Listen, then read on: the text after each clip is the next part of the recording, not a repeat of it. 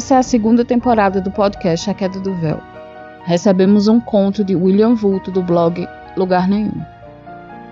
E ele se chama Alice.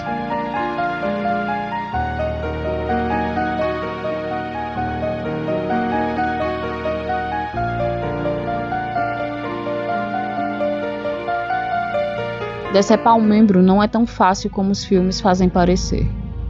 Samurais treinavam a vida toda mesmo com suas espadas de duas mãos, tinham dificuldade de fazer um corte limpo. Quando um deles conseguia, a história se espalhava. Era um feito. Alice só tem uma machadinha mal amolada e um bracinho de garota de 13 anos. Seu trabalho será duro. A menina levanta o machado, respira fundo dentro de sua máscara de couro e encara o alvo. O homem amordaçado sabe o que está por vir e se sente impotente. Ele se debate e tenta fazer alguma súplica, mas é inútil. Não há perdão. Em seus olhos, medo.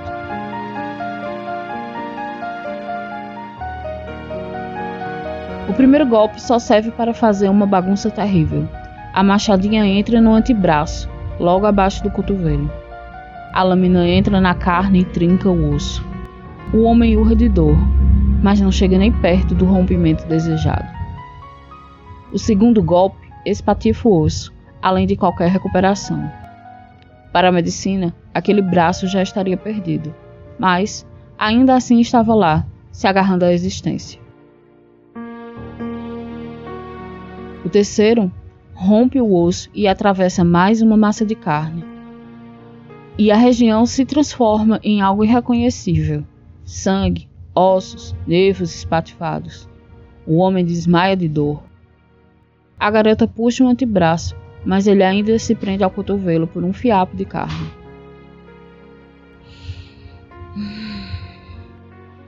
A garota respira fundo, urra de frustração e desfere vários golpes irados carne dilacerada, respiração, o machado atingindo a madeira, sangue espirrando.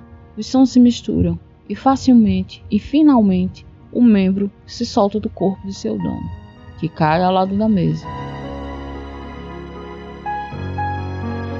Sangue escorre do cotoco, sujando todo o chão em volta. Alice solta o machado. Seu braço treme de cansaço. A menina acorda o homem com tapas no rosto e o encara, olhos nos olhos, ela respira ofegante dentro de sua máscara de couro, sem prazer, sem satisfação. Nos olhos dela, dor. Nos olhos dele, dor e medo. A garota sai andando num galpão em um andar trôpego, e então ouve-se um tiro. Ela olha para baixo e vê uma mancha escura de sangue crescendo em seu vestido florido. Primeiro o fio, e só depois vem a dor. Alice cai e vê o próprio sangue escorrendo pelo chão. Não pela primeira vez.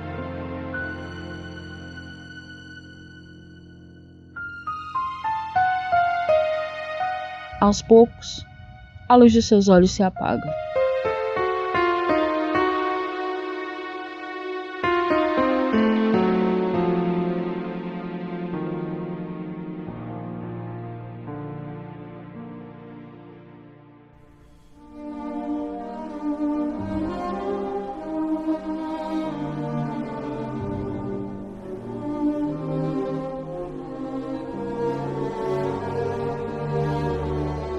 A menina ouve um som de asas.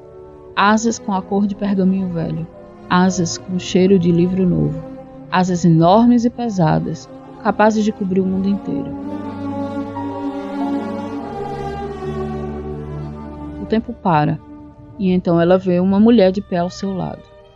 A luz da lua ofusca a figura e aumenta apenas a sua silhueta, que remete à única lembrança que Alice tem de sua mãe. Você é quem eu penso que é? Sim, querido. Já nos vimos antes, mas você fugiu de mim. Então acabou? Você cometeu um erro. Ele tinha uma arma escondida. Eu. Eu acho que vi a arma, mas estou tão cansado de fugir. E então Cliff levanta a garota e tira sua máscara. É o caos primordial. Todos vocês me parecem muito jovens, mas para mim, você é apenas uma criança. O que fizeram com você? Os homens me machucaram, mas eu fiquei muito mais forte. Esse é um dos seus maiores erros. Não precisa ser forte o tempo todo. Só de pensar o quanto você perdeu com essa bobagem. Eles tiraram meu braço. E agora você entende que nada disso importa? Céus! Quando foi a última vez que você chorou? A garota não consegue responder e começa a chorar, deixando para trás suas cicatrizes e sua força. E ela chora como a criança que é. Cliff a abraça.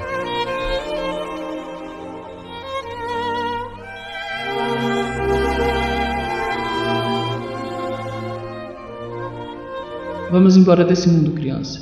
Ele não foi bom para você. Alice vê um grande espelho em sua frente. Alice através do espelho? Que referência óbvia. É óbvio, mas vai servir. Vamos? Então esse é o fim para mim? o fim? Não existe fim. É o começo de uma nova aventura para você. Mulher e menina atravessam o espelho. Nos olhos de Alice, apenas esperança. Para sempre viveremos nos campos do mistério, voando com as asas da ficção. Não existe um final.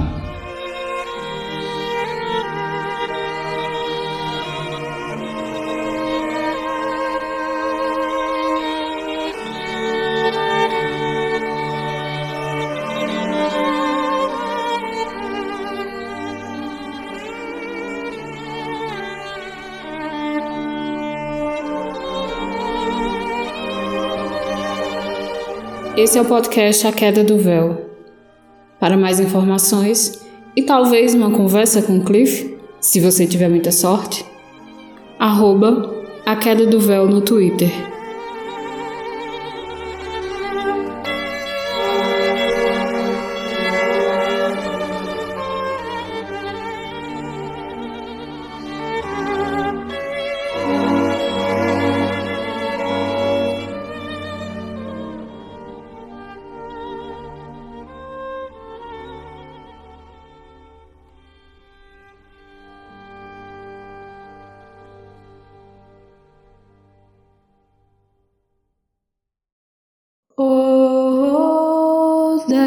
Nev, oh Nev, my name is Daniel.